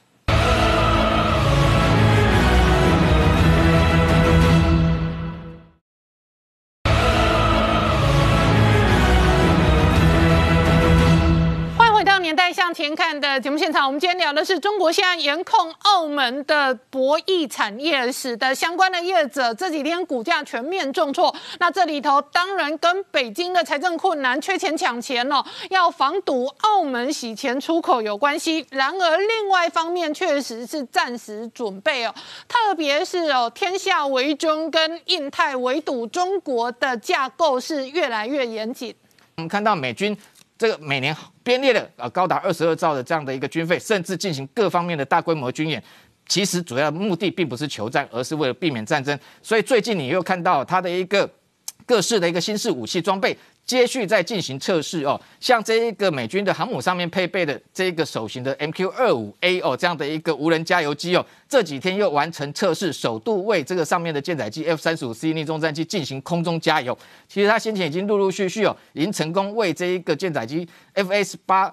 F 型的超级大黄蜂战机，还有甚至上面的 E2T 的预警机要在进行所谓的空中加油，都已经完成任务。那未来进一步可以替 F 三十五 C 进行空中加油之后，等于整个航母的舰载机上面舰队都具备这样的透过无人机来空中加油的一个能力。那最重要就是说，可以让这个包含像 FS 八超级大黄蜂，它的一个作战半径能够从六百公里可能扩增到一千公里啊。那未来会陆续采购，可能多达七十六架。那现在十月已经开始要首度来编。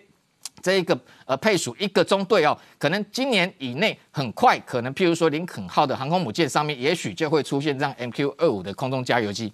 好，张成大哥。另外一方面，事实上哦，台湾也有这一个全方位的拉高军事备战的准备哦，包含了今天传出来国防部事实上特别预算哦，直接两千四百亿强化的是飞弹作战的能力，然后整个印太呢，美国、英国跟澳洲的军事联盟也是相当特殊的。我们从南南边先讲起这个 AUKUS 这个美英澳这个联盟。那为什么在英文是这个次序呢？哈，我们讲排在前面的就要推到前面的意思，什么意思呢？就是事实上在美国，美国在排在最后面，它是用英国的力量来让澳 Australia 在我们南太平洋担任重要的角色。嗯，所以在这么一个结构之下，我们来看最近几个新闻。第一个新闻大家可能还有点印象哈，就是美国支持 Australia 他们下一代的巡防舰八千吨级巡防舰去安装标二跟标六的飞弹啊，还有神盾级的战斗系统。再近一点呢，我们就听到说，哎，美国可能会出售给澳洲长程的战斧巡飞弹。嗯，长巡战巡战斧巡飞弹最长程的是两千四百公里。那我们可以想想，两千四百公里距离，对对，从澳洲来看，那个涵盖范围是非常大的。更重要的一件事在哪边？为什么这次把 United Kingdom 摆进去？基本上这三这三个都是英语系国家。我们知道那个所谓的五眼联盟都是英语系国家嘛，哈，还有个纽西兰跟加拿大。那这这这把 United Kingdom 就英国摆进怎么一回事呢？在这个之前，哈，美国的核子动力潜艇的技术只跟英国合作哦，啊，只跟英国合作。也就是说，其实合作是好听，是美国 share 给英国，对，啊，所以英国具有核子动力潜艇潜潜进的技术是来自美国的。嗯，好。所以这一次等于是澳洲可能第一次拿到相关的技术，对，澳洲会拿到这个核子动力潜舰的技术。嗯，这件事为什么这么重要？这整个太平洋，大家是到所谓印太战，所谓战略战略里面，是不是水多于陆地？对，整个包围上是在水上，水下战力是非常重要的。好，那可是澳洲在潜舰国造这件事情是蛮突扯的一件事情啊，呃，基本上是失败了。那这是美国出面啊，要把核子潜舰技术。转移给澳澳洲，经过英国转移给澳洲，那代表说美国准备帮澳洲建立所谓的核子潜艇技术。好，那这到底有多重要呢？其实核子潜艇你们要讲两件事情啊。第一个呢是它的动力，当然是核动力了。第二个是造舰的技术。嗯，那呃刚刚讲到 那个澳洲在造舰造潜艇的技术上是一个很很失败的例子。有机会我们再回来谈这件事。但是核子动力这件事代表什么意思？这个这个潜艇在水下的所谓的 lifetime 就是是 living，它就是它可以拉很长时间不用浮上水面。嗯，这个隐藏性跟隐匿性发挥核潜艇的功能，这是非常重要的。它除了在水下的时间拉长之外，核动力潜艇上面所可以可以带的，因为它动力强，所以可以带的装备也更多。嗯，啊，所以这个欧克斯这个联盟的军事联盟的成立呢，尤其是这是军那个水下潜那个核潜艇的技术转移，这是非常重要的一件事。好，那我们再回过来看看我们北太平洋。嗯。昨天那个在台北时间大概十一点半左右呢，北韩打了一颗弹道飞弹，对，啊，到到日日本海去哦，呃，现在还在争议到底有没有日落到日本经济海域，不，基本上不是日本国境内了哈，呃，那那根据我们目前所得到的讯息呢，这个弹道飞弹在飞了八百公里，高度大概在六十到一百公里中间。我为为什么要讲这个？这是一个近程弹道飞弹，好，不是远程弹道飞弹。那以我来看呢，北韩在这时候打个近程弹道飞弹干什么？照理说他应该打得远呐，对，啊，打就最好去威胁美国。我来看他在测，在调整他们的精准度，嗯，啊，秀一件什么事情呢？就是说我们的精准度已经越来越好。为为什么要从这件谈起啊？我们谈谈北北韩的弹道飞弹的发展史啊，他们一直在设法拉拉大他们的航程。啊，我们先看这张图哈，这张图最里面这个圈圈啊，从北韩来画的话，是大概是一千三百一一千公里左右，嗯，那个他把南韩也涵盖进去，也把部分的日本涵盖进去。我为什么提前？整个整个朝鲜半岛大概一千公里的长，那换如果一个人分一半，一个人五百公里哈。那如果他在以这个图来看，他把日本涵盖进去的话，这一千公里，刚才八百公里的射程，他把日本涵盖进去，对日本是有威胁的了。嗯。好，如果我们再把它放大一点点，就到关岛了。对。再放大一点点，就到夏威夷。再放大到这么大的时候，整个美国就在里面了。对。好，所以美国对那个。南呃北韩发展弹道飞弹这件事在意的，这我们就可以想象为什么在二零一六年的时候，当美国美军要把萨德进驻南韩时候，中共跟南北韩都这么反应激烈，就可以想象，那美国是前进部署萨德这反弹道飞弹系统。好，这是航程部分。那在北韩发展弹道飞弹系统，还有一个要要事情我们要注意的就是，它其实是同时在发展核弹头。哦，好，那核弹头的能力呢？那对美国核核战是这个样子啊。多少不是问题，只要有一颗就有毁灭性的能力了。好，那如果如果它投射的准，投射的远，对美国的威胁是非常大的。嗯，那更重要的是一件事情是，北韩也在发展浅色弹道飞弹的能力。嗯，啊，他们北极星系列就是浅色弹道飞弹。一般来讲，浅色弹道飞弹的发展都是在陆射的发展成功之后才开始发展浅色的。那在昨天就是十五号，那个北韩发射了两枚的那个弹道飞弹到日本海之后呢？两三个小时之后，南韩也发射了一枚嗯浅色弹道弹道飞弹。所以南韩这个也是在示威吗？其实我觉得南韩这个是 on schedule 在做的。OK，好，那可是北韩这个示威情味味道很大。为什么？因为这个时候中中共的外长正在日本访问呢。北韩呐，他每次做这种动作的时候，基本上就是要钱的时候。OK，好，他他饥饿了，他跟人家要钱了。好，那北南韩这个时候呢，他们在。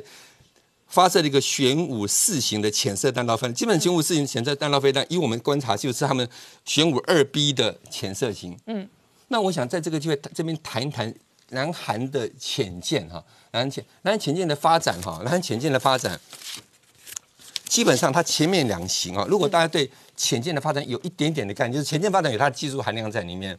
一般说起来，六百吨以下的是属于小型潜舰，六百吨到两千吨中间的是中型潜舰。我为什么要提这件事情？南韩前面两型的潜舰的发展了，好，都是以德国为师。嗯，他们怎么以德国为师？他们概念是这样：第一个，我先建立我组装的潜舰的能力，但我不改任何的设计图。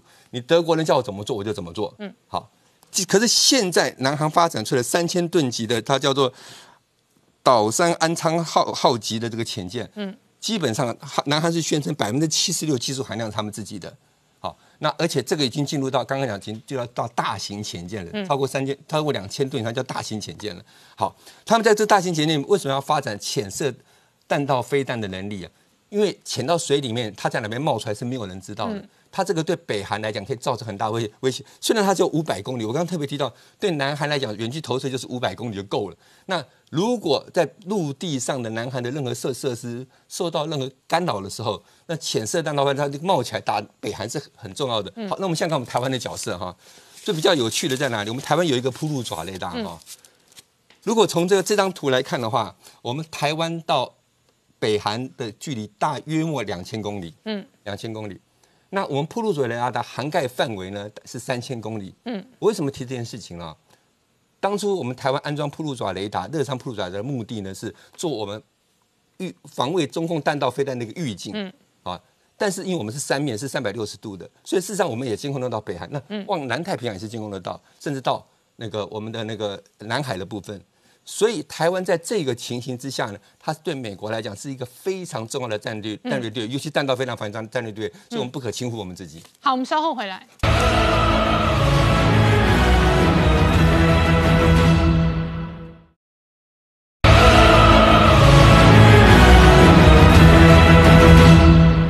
年代向前看的节目现场，我们今天聊的是哦，中国恒大的地雷风暴还在延烧。那同一时间，港股重挫的同时，这两天哦，北京严打澳门博弈产业哦，整个澳门洗钱出口现在压根被堵住了。那北京一方面缺钱，一方面抢钱的同时哦，对外关系的展现更加的强硬。昨天《金融时报》提及哦，习近平拒绝拜习会，但是拜登白宫的团队是直接否认相关。的新闻，而米老师，美中之间的博弈哦进入了一个更深的深水区。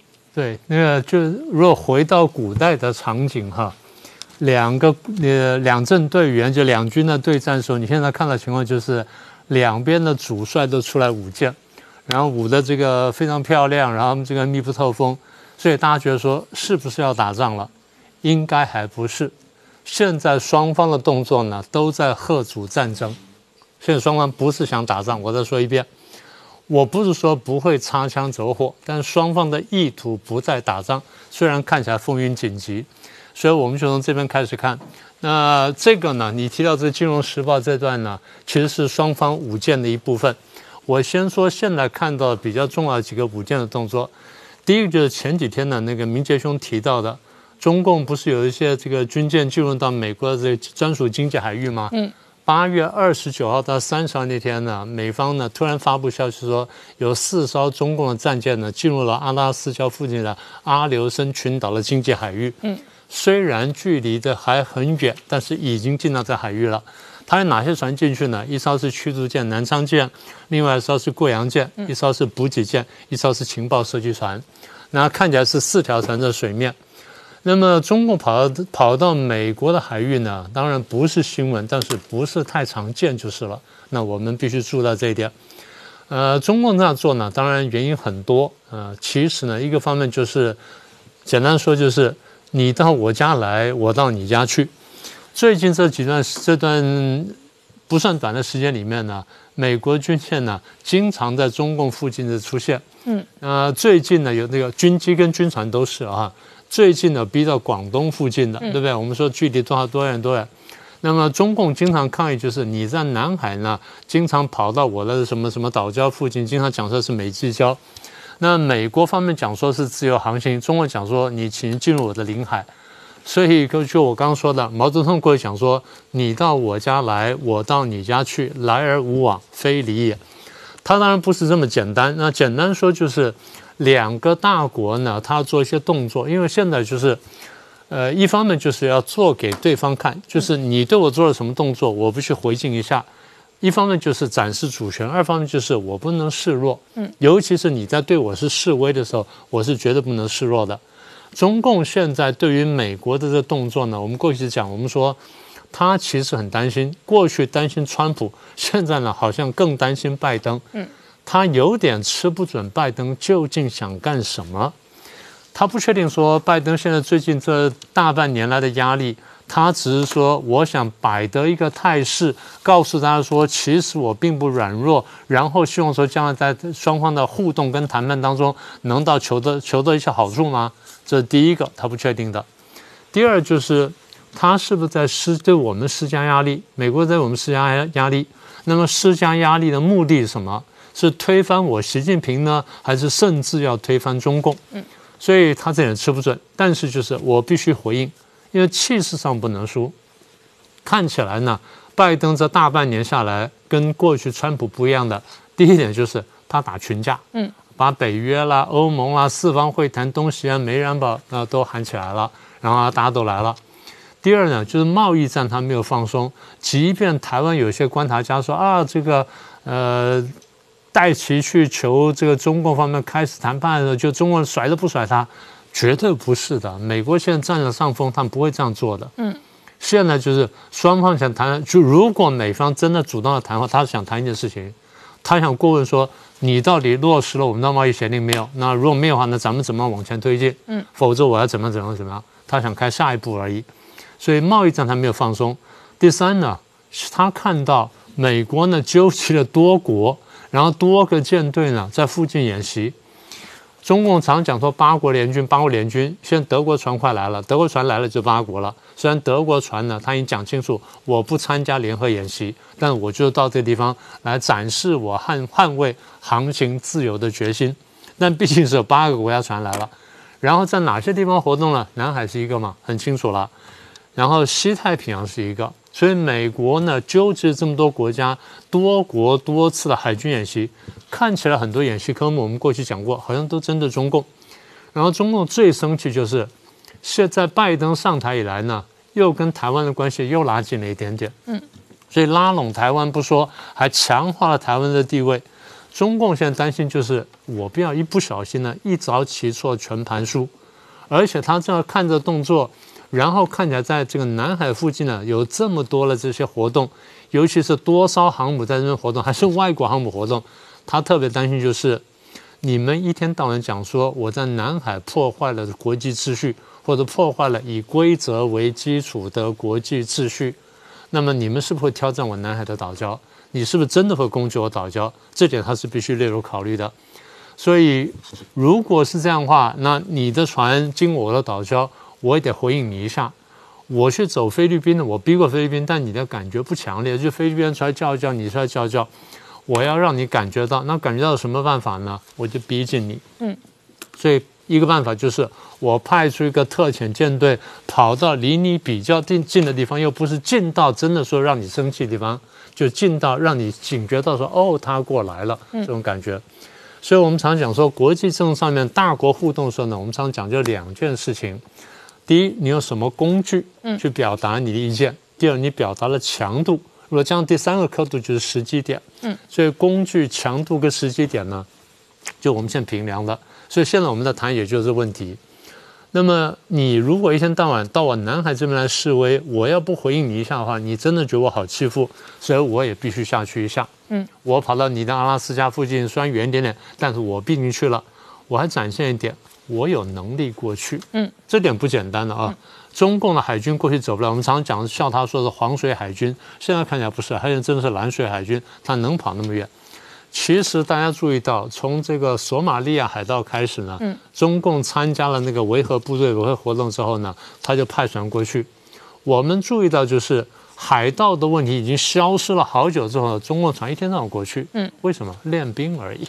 就是派不同的船出去走一下，走一下，不只是熟悉海盗，就是让我的军队熟悉出去。你们将来要远洋作战的，一方面就是练练兵，二方面就告诉大家说我有这种能力。海军是一种投射兵力的武器。嗯，那如果说将来航母舰、中共的航母舰在出去的话，他就告诉你说我可以远洋作战了。嗯，所以这个是一个很重要的一个象征。但是呢，比较完这东西呢，我们再回来讲力度的问题。虽然中共派了一个特遣舰队跑到了阿留申群岛附近，现了秀了一下，但是呢，它展现的力度毕竟不如美国。为什么呢？美国可以纠集七个国家的战舰，在这个附近进行多次的多国的不同组合的这些海军演习。嗯。还可以，我的飞机上你的船，上他的船什么的。比方说，将来真的打起来的时候，我有多艘这个航空母舰可以用，不是只有我这几艘。那这个是非常惊人的。中共到现在为止，他没有能力召集这种事情，他没有能力召集其他国家军舰来参加这种活动。事实上，他能找到如果有军舰的话，也只是俄国。俄国愿不愿陪他玩的东西呢？那还得看他开什么价嘛。所以做不到这件事情，力度比较弱，但是我还是做一下。所以自己来一把呢，输人不输阵。所以对外呢回应了美国，对内呢挡住了万一可能有的反习近平的潮流。好，那下一步会是什么？下一步我们应该想说，如果双方在升高的话，应该下一步会在台海附近加码。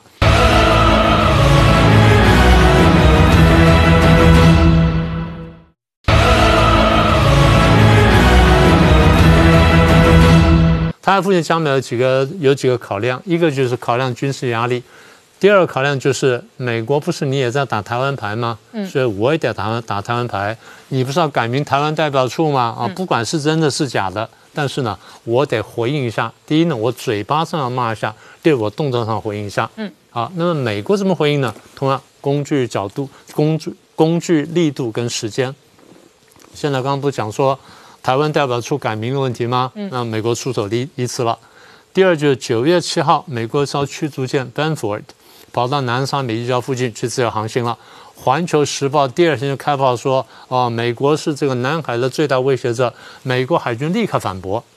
要根据联合国海洋法公约，嗯，这个是你说的这个美济礁，我们叫 Mischief Reef，它在涨潮时候是被淹没的，它只有在退潮的时候呢它显现出来，这叫低潮高地。按照国际法的规定，这种低潮高地不享有领海权，所以 Miss Miss 这个本本福本福德号在 Miss 去附近航行呢，标准的自由航行。嗯，啊，这美国的再一个动作，美国最近传出消息说，打算召开四方会谈领袖会议，这点有点奇怪。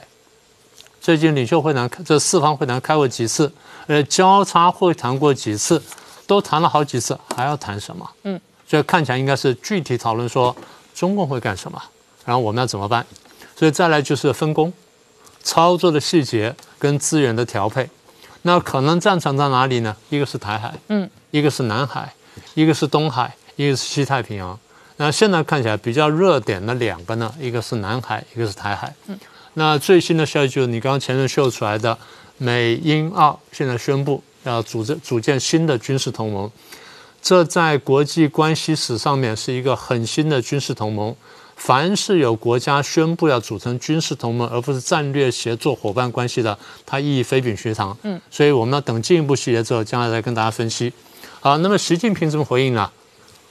就你这张图，嗯，拜登传说说，拜登在跟习近平通话的时候提议说，咱们是不是见过面？习近平呢没有回应他。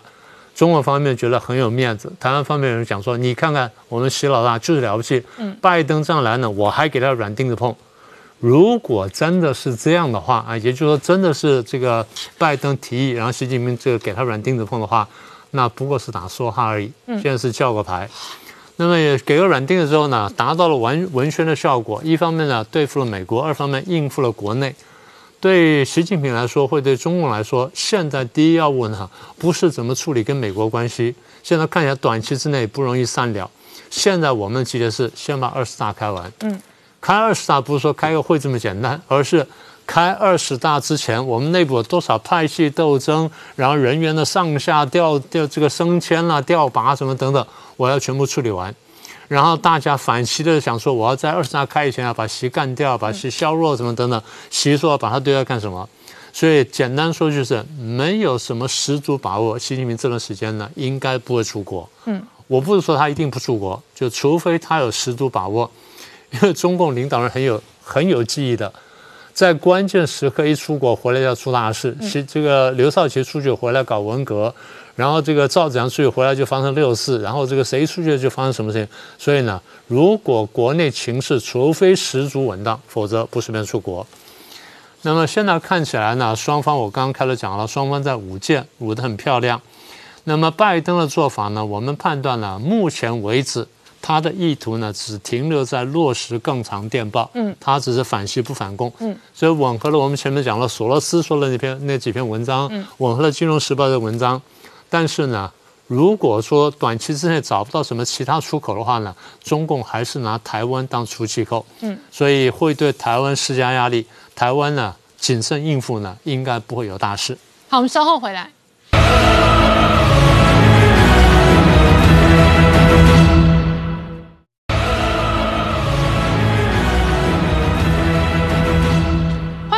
在向前看的节目现场，我们今天聊的是拜登事实上全力发展电动车跟太阳能产业的同时哦，这两天红海哦意外曝光的这一个电动车的照片跟画面哦，也引发外界的关注。对，我们知道网友在这个 PTT 上面呢，曝光了一次 MIH 第一代电动车的照片哦。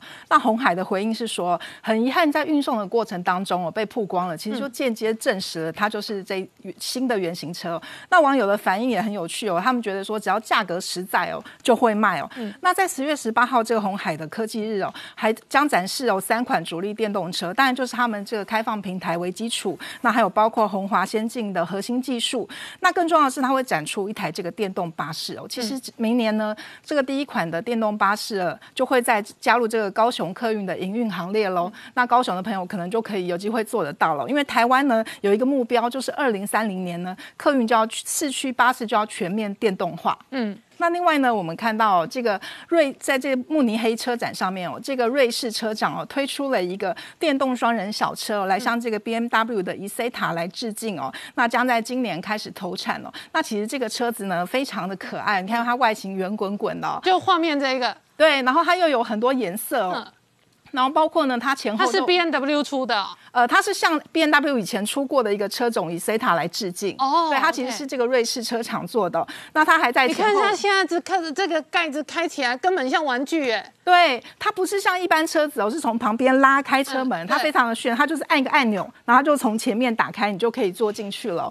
所以现在车子真的非常的流行哦，而且它只要充电四个小时呢，就可以充到百分之八十的电哦。那整个车子的重量大概也只有四百多公斤而已哦，但是可以开到九十公里哦，所以其实是非常的这个炫。哎，它开出来真的感觉像一台玩具在马路上玩耍这样子。对，而且它的颜色有很多，然后就是它的那个造型呢，就是非常。的圆滑哦，嗯，然后都是非常的流行，而且它好像不贵。对，才四十万而已哦，所以非呃大家都可以接受的价格哦。嗯那另外我们也看到，在百度世界大会上面哦，它也首度展出了这个汽车机器人哦。那它具备这个 L 五五级的这个自动驾驶能力哦，也搭载这个语音的人脸辨识哦，可以分析用户的潜在需求。那其实这个汽车机器人哦，它可以自己驾驶，嗯，所以呢，它在车子里面呢，它也没有分这个驾驶座跟副驾驶座。那其实所有的乘客只需要进去哦，放松坐着或躺好，看你是要打。打电动啊，打手游哦，看电影哦，或者你想要订机票、门票，它其实都是智慧助理，可以帮你安排这个行程哦。嗯，而且呢，机器人它其实有一个功用哦，就是它能够具备自我深度学习，然后累积经验哦，而且不断的来升级跟进化哦。那其实，在外形上呢，机器机汽车机器人就长得跟汽车一样哦，然后也可以自动来行驶哦。那我们看到这个呃，百度呢，它也公布了这个无人计驾驶计程车服务平台哦，叫做萝卜快跑。那其实就是它刚刚的那个呃汽车机器人哦，他们有提供这个无人驾驶哦。那它也也计划呢，在未来三年内哦，要进驻中国的三十个城市。其实到今年上半年呢，他们已经有。再再过这个四十万人次了，然后也跑了一万一千四百万公里哦。那目前呢，已经在四个城市，包括北京啦、广州啦、长沙跟常州，有来这个进行营运。那我们知道，那个中国手机商呢，小米哦，也加入这个造车行列嘛。它三月的时候才宣布，那十年要投资一百亿美元哦。最近雷军就被发现呢，他到这个中国第一汽车集团哦，来来进行这个洽谈哦。那市场就揣测说，他是要来帮他的这个汽车业务呢寻找伙伴哦。不过呢，小米想要造车的决心很强烈哦，但是其实市场并不是很看好。嗯，他们就认为说，其实你光有资金跟决心是不够的，因为我们知道现在连呃盖房子的也要坐车。他讲的就是恒大汽车嘛，嗯然后再来的话就是呃做手机的也要坐车，就是讲小米集团哦，甚至连这个中国官媒央视哦都直接说，这些年见证过很多猪都能够飞起来的神话，嗯，但是大多数呢开局是轰轰烈烈，结局都是很凄惨哦，嗯，所以如果想要弯道超车呢，就要谨防中途翻车，嗯。那另外呢，我们看到，哎，上次我们有介绍这个小鹏汽车的那个智慧机器马哦，嗯，非常可爱。那这次呢，小米也不落人后，他们出了这个 Cyber Dog，嗯，就是仿生氏族机器人哦，初次亮相哦。嗯，那其实我们会觉得它的外形有长得有点像昆虫哦。对。对，但就是现在这个画面，它外形真的有一点点像昆虫。对，其实我觉得它长得很像昆虫，但是呢，它可以做很多动作，比如说跑步啦，甚至是后空翻哦，它其实都非常的灵活。哎，真的后空翻哎。对对，它什么动作都可以做。嗯，那它为什么能够这么灵活？其实它就是搭载小米自己研究的这个强大心脏哦，有这个运动控制演算法，所以它能够适应多种复杂的地形哦，然后排除一切的障碍。嗯，那它最大的行走速度哦，一秒钟能够有三米二，哎，其实比人还要快很多。嗯，然后它也建立了很多这个呃深度的感测器哦，然后那个价格的话呢，大概就是九九九九元人民币哦。嗯，那其实在家里它可以帮你做很多事情哦。嗯，那另外呢，我们看到就是呃日本自从二零零五年哦这个爱知县的世博会之后，那它二零二五年又要即将在举办这个世博会。嗯。大阪的知识呢，就发下宏愿哦，希望二零二四年呢，飞天车就能够升空。好，我们画面看到这一个就是它的飞天车。对，真的很离奇，感觉好像一个飞天的遥控飞机、遥控玩具。哎，对，二零二四年我们很有可能就会在日本看到了，还可以搭乘它。嗯，那其实这个公司是丰田的技术，呃，汽车出身的技术人员创立的。那他去年呢已经测试过了，它实际上是可以成功飞行四分钟哦。嗯，那他做出来这台直升机哦，呃，飞天车其实是全朝最小、最能够，然后但是能够垂直升降的汽车。它不但可以载一名司机哦，然后四个。脚也有电动马达哦，来驱动它八个螺旋桨哦，它可以成功的飞行五到十分钟哦。那二零二四年很快哦，我们就拭目以待。嗯，好，今天谢谢大家收看《年代向前看》，也提醒我们忠实观众跟粉丝朋友扫描 QR Code 订阅《年代向前看》YouTube 官方频道。我们同时在 IG、脸书、Twitter、Telegram 上面都有官方的账号，欢迎大家分享、订阅跟追踪。谢谢大家收看，谢谢，感恩。